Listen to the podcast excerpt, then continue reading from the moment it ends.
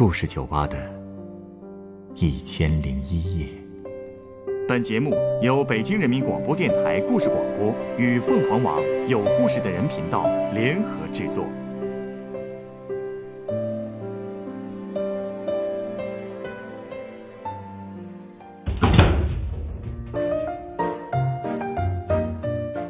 欢迎光临故事酒吧。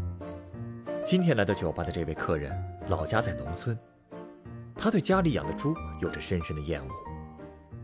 然而，就是他最烦的这些猪，却彻底改变了他的人生。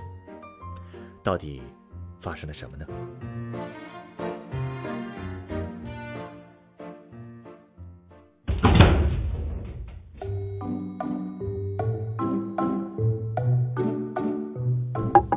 你不知道啊，我小时候，村里那个围墙上经常能看到啊，“养猪种树，发家致富”就这种那个标语口号。我跟你说啊，我就最不喜欢这猪，为什么呢？脏呗。嘿，哎呀，但可能因为我爸姓朱，我妈姓杨的缘故吧，我家还偏偏养了两头猪，三只羊。嘿，不过小时候呢，我就只会帮忙放放羊，从来啊我都不会碰那个猪的，我不会去照顾它。在我看来，这个猪就是最下等的动物，所以平时谁要是敢叫我猪，我的拳头可绝不会饶了他。但是，你这个姓是啊，所以嘛，就拿我这个姓开玩笑的人特别多，就是因为这样，我才越来越讨厌猪了。可是我妈呢，还时不常的拿猪来威胁我。我记得有一回我考试没考好，我妈就狠狠的对我说：“你要是再不好好学习，就等着回家喂猪吧你。哎，那这种话有激励作用吗？”有啊，最后直接把我逼到部队里去了。啊，因为我清楚啊，嗯，反正我也不是那读书的料。中学毕业以后呢，我就赶紧报名，我就参军了。哎，我可再也不想听到家里的猪叫，还有我妈的威胁了。哎，你这个当兵的理由啊，还真是挺奇葩的。可不说嘛，就因为这个理由，我可没少在部队里边让人笑话。这事儿你还跟战友说了？你以为我想说呀？那，哎呀，我这人也是太实在了。嗯，新兵训练刚结束的时候，班长不是找我们集体谈心嘛？然后呢，就都问大伙儿为什么来当兵。有的人说了是为了锻炼自我，有的说了为了上战场保卫祖国。我当时我就这个问题，我本来我就想躲了，没躲过去，这班长直接就点我的名了。我就说了，我说我趴在家里喂猪，我就来当兵了。哎呀，全班是哄堂大笑啊！班长更是笑得前仰后合。他还说了，这是他当兵十年听到的最奇葩的入伍动机。还说了，明天就跟那个连长建议，让我去炊事班喂猪去。哎，到了第二天啊，我因为怕养猪来入伍的消息就成了全连队的头条新闻了。后来开那个军人大会，连长还在讲话的时候特地说一句：“我听说有的新兵蛋子嫌猪脏，不情愿喂猪。我要告诉大家的是。”喂猪正是检验军人品质的最好方式。你们肯定想不到吧？连队去年的三等功给了谁？就是给了我们的饲养员同志。真的呀？对呀。你知道我当时怎么想吗？我当时心里我就恨我妈，她竟然没跟我说过部队里也有猪。早知道部队有猪，打死我都不会入伍的。你就真的那么讨厌猪啊？你以为我跟你开玩笑啊？最郁闷的是，这连队不仅有猪，而且足足有十二头呢。而且我们班的班级卫生区正好就在那个猪圈的旁边。哟，还真是怕什么就来什么呀！哎，第二天呢，我们就要去打扫卫生。我当时拿着个扫把，我就混在后边，其他地方我都能扫，好好扫。反正一靠近那猪圈，我就下意识地躲得远远的。可是躲了几次之后啊，我班长看不下去了，强行把我拉到猪圈旁边，狠狠地把我骂了一顿。不过骂完之后，我才发现，其实我们连队的猪圈跟我们家的还真不太一样。怎么不一样？它干净啊！连队的猪圈真干净，无论是圈里还是食槽，都比我家那个破砖烂瓦垒成那个猪圈干净整齐的不知道多少倍。呃，班长还教育我说呢，说再脏的猪圈照样可以整得很干净。饲养员每天必干的三件事儿就是清粪便、倒猪食、冲猪圈，再脏再累也从不发牢骚。而且啊，那个饲养员还是复旦大学的高材生呢。复旦呢？对呀。哎呦，你别说我，我当时我让他这身份给镇住了。我真没想到，这养猪专业户还能是名牌大学的学生。高材生就是不一样啊！你看那些猪崽子，那皮都刷的发亮。哎，那整个猪圈除了还有点骚臭味以外啊，不知道的还以为是部队家属房呢。这也太夸张了吧？哎，总之就是干净整齐。所以从那以后呢，我对猪圈没那么恐惧了啊。嗯，有时候趁班长不在啊，我也会凑到那个猪圈跟前啊，指着某头猪，喊我战友的名字，开玩笑。哎，班长就没说真让你去养两天猪？哎，还真没有。所以啊，我当时和猪的缘分就暂时的告一段落了。直到我当兵当到第四年，呃，当时我已经晋升到下士了。结果啊，一次意外又让我跟猪打上了交道。什么意外？当时啊，我们进行一次野外训练，嗯，操作机械的时候呢，我一心急，右脚就被我们的一个工程器械给压住了，直接就压断了一根脚筋。啊！哎，虽说做完手术恢复的还算不错，可是，在那之后啊，我走路就一瘸一拐的。一开始大伙对我还挺同情的，可是你想啊，我不能参加体能训练，还有集体考核，我都不能参加了，所以议论我的也就越来越多了。我知道我在他们眼里啊，已经是个只知道吃闲饭的废人了。嗯，那部队对你就没什么别的安排吗？其实我们班长也找我谈过，当时他已经是士官长了嘛。他问我有没有想过以后的出路。哎，怎么说呢？那时候吧，我有点自暴自弃了。我就跟他说，我打算混日子，混到退伍。他一听就火了，说如果自己不自重，就会更被别人看不起。可是你说我有什么办法？我这这脚筋坏了，跑不能跑，跳不能跳的。说白了，我就是整个连队的包袱。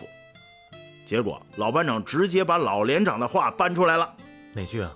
就是刚才我说那句啊，喂猪是检验军人品质的最好方式。班长让你去喂猪，不然呢？你能乐意吗？你说呢？我咋能乐意呢？这我也知道啊，当时我没得选了，所以我就一直没说话。班长最后给我留下一句话：没有什么难事儿是人干不了的。想不被看成废人，就得干出成绩来。你想想吧。哎，那天晚上啊，我是彻底睡不着了。我一方面觉得吧，我真倒霉。明明我是我们连队里机械操作能手，脚却让机器给压成这样。另一方面呢，其实我也挺鄙视自己的。你说伤了这么久了。也就没给自己想着谋一条出路。哎，的确是时候做出改变了。所以啊，我自己做了半天思想斗争，我最后还是说服自己去炊事班喂猪了。那时候，那个高材生还在吗？啊，他早就复员了。我刚入伍一年，他就带着三等功的头衔回去继续读书了。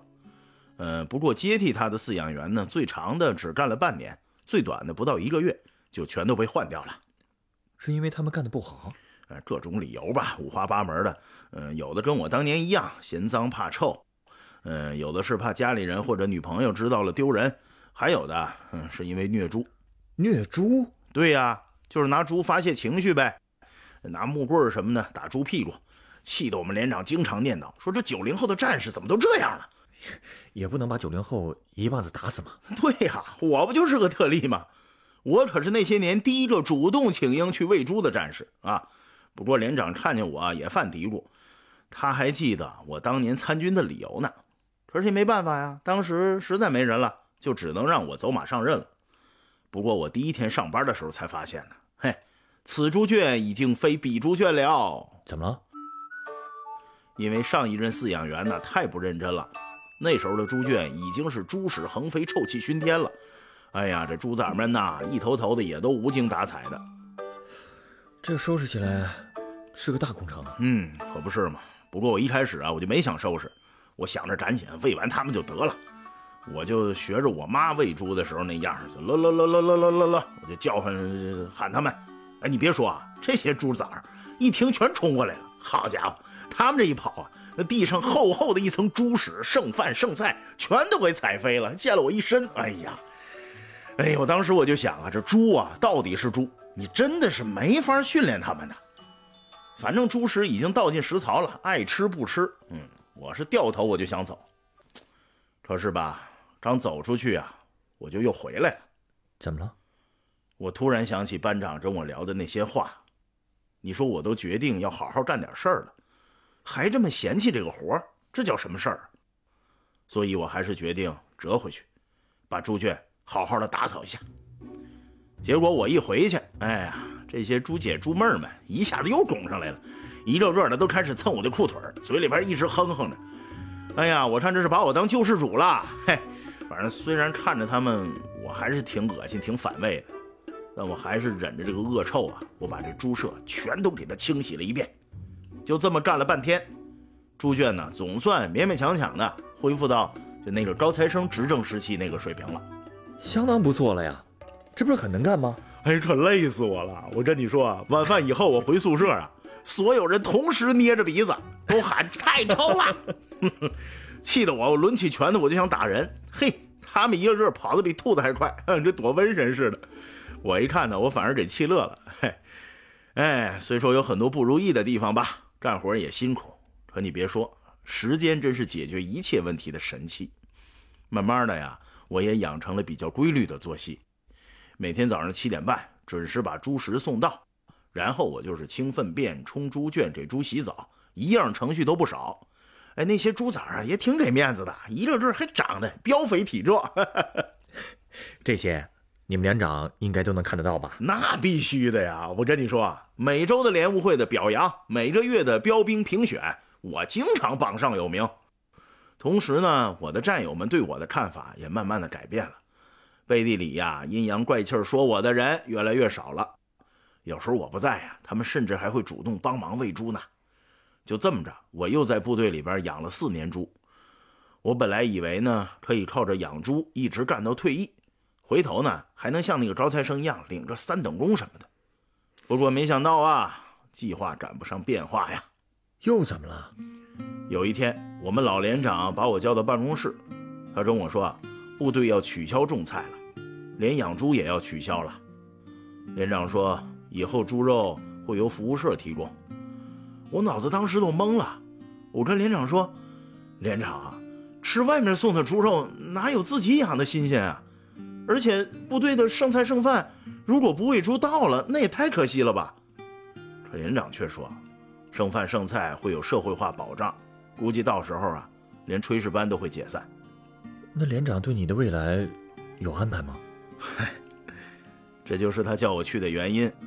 他跟我说，组织上已经跟他说了，说我年纪啊也是比较大了，另外身体胖，体能弱，所以组织建议我转业。他还安慰我说呢：“我是全旅的模范，责任心最强。但是打仗是不管模范不模范的，冲不上去啊！责任心再强也没用。万事万物都有新陈代谢，更何况是保家卫国的军人。”他说的其实有道理。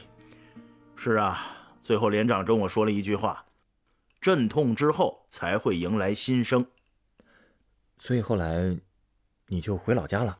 对啊，猪圈很快就被裁了，我养的猪啊也全都进了战友的肚子。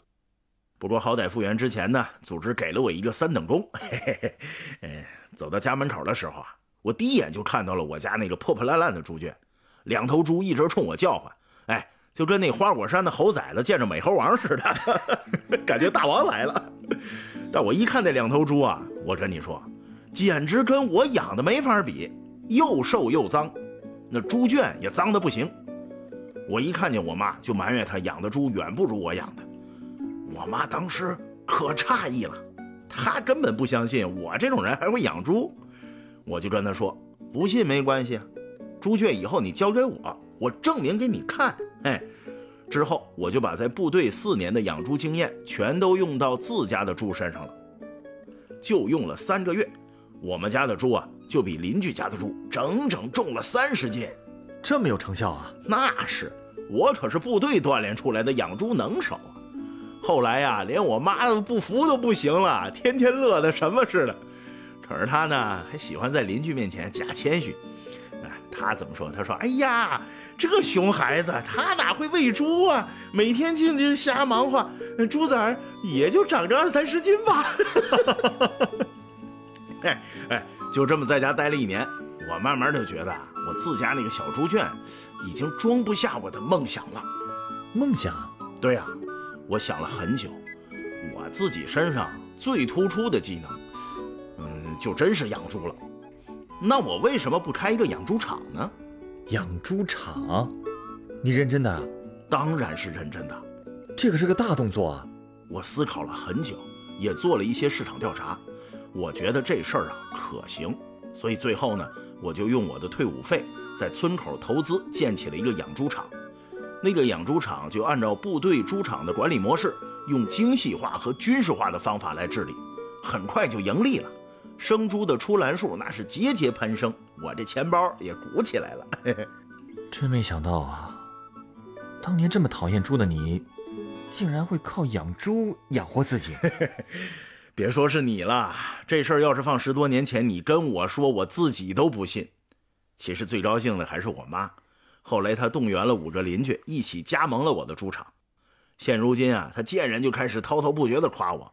不过每次夸，嗯，还总少不了说一句：“那熊孩子打死我，我都想不到他会养猪。”还说呢，这个呀，真得感谢你们部队，知道怎么对症下药。是啊，部队不只是治好了我嫌脏怕累的毛病，而且彻底改变了我的人生啊。要不是锻炼出了这个本事，复员以后啊，我还真不知道靠什么过日子呢。哦，对了，前不久我们老连长还来看我来了。哦，他现在怎么样了？他也已经转业了。参观完我那三千平的养猪场之后，他冲我竖起了大拇指，大声说了一句：“我就说你能行。”哎，就他这么一句话，一下子就让我想起来我当新兵那会儿站在猪圈前面挨训那场景了。哎，想起来真是感慨呀。嗯。我们最恐惧的东西啊，往往是让我们变得更好的契机。谢谢你给我讲了这么励志的故事。稍等啊，我要送你杯鸡尾酒。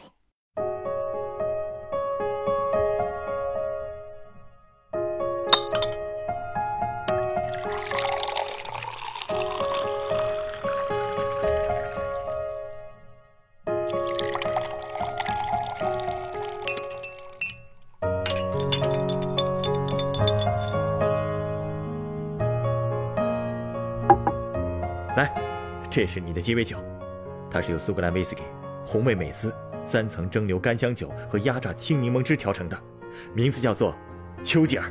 哎呦呵，英国首相，二战英雄啊！哎呀，我一个养猪的，这这这跟人家差十万八千里呀。但是啊，他说过的一句话，我觉得特别适合对你的故事进行总结。什么话呀？不要尝试做你喜欢的事。要去喜欢你正在做的事。啊，不做喜欢的事，喜欢正在做的事。嗯，这这这这话有点意思啊，有点意思。人呢，都是有惰性的，谁不喜欢轻松的生活呢？可就像我刚才说的，我们最恐惧的东西，往往才是让我们变得更好的契机。我真为你高兴，虽然最初是不得已才干起了养猪的工作。可是你却让自己全情投入，所以才会做出这么好的成绩，更拥有了创业的灵感。有道理。不过说养猪这事儿啊，谁一开始就喜欢？我当时就是觉得，既然干了，就要把它干好。但是当我把猪养得干干净净、膘肥体壮的时候，确实会很有成就感。可能就是从那时候开始，我才喜欢上养猪的。嗯，所以我觉得，丘吉尔所谓的喜欢。并不仅仅是指感情上的，更是指态度上的认真和坚持。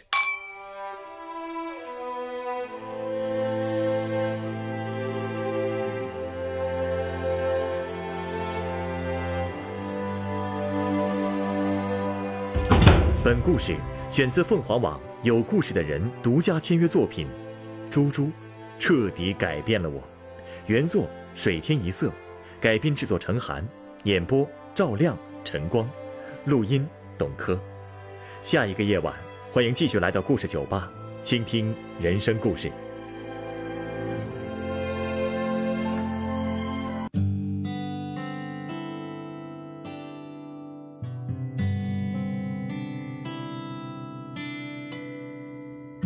我只是过客，匆匆而过，在你人生旅途写了一个手机悲欢离合，寄给云朵一杯酒，换你心中的歌。你也是过客，匆匆而过，把所有的坎坷归于生活，笑着诉说。喜怒哀乐，而伤口却还没有愈合。你害怕吧，无常给你的起落，你怕面具取代着我。你害怕吧，岁月给你的挫折，理想随着白发褪色。我们都是过客。在人间留一抹烟火，都有璀璨一刻，在被长夜吞没。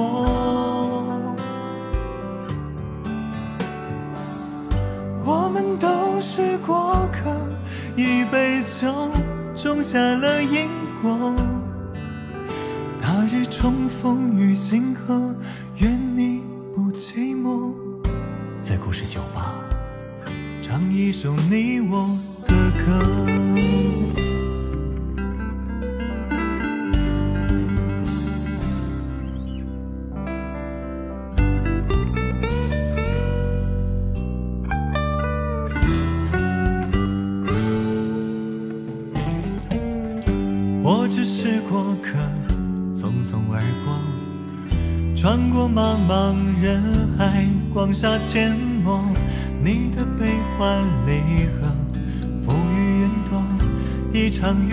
换你的泪一颗。你也是过客，匆匆而过，把所有的苦难、爱与执着，皮囊一过，笑着诉说，而伤疤却注满了洒脱。别害怕了，无常赋予。你鲜活，所有面容都是真我。别害怕了，岁月似水如清波，几句铅华，看日升月落。我们都是过客，在人间留一抹烟火，都有璀璨一刻，在被长夜吞没。无数辗转离合，我为繁星，愿为你闪烁。你的长夜有万家灯火，别害怕了，你是。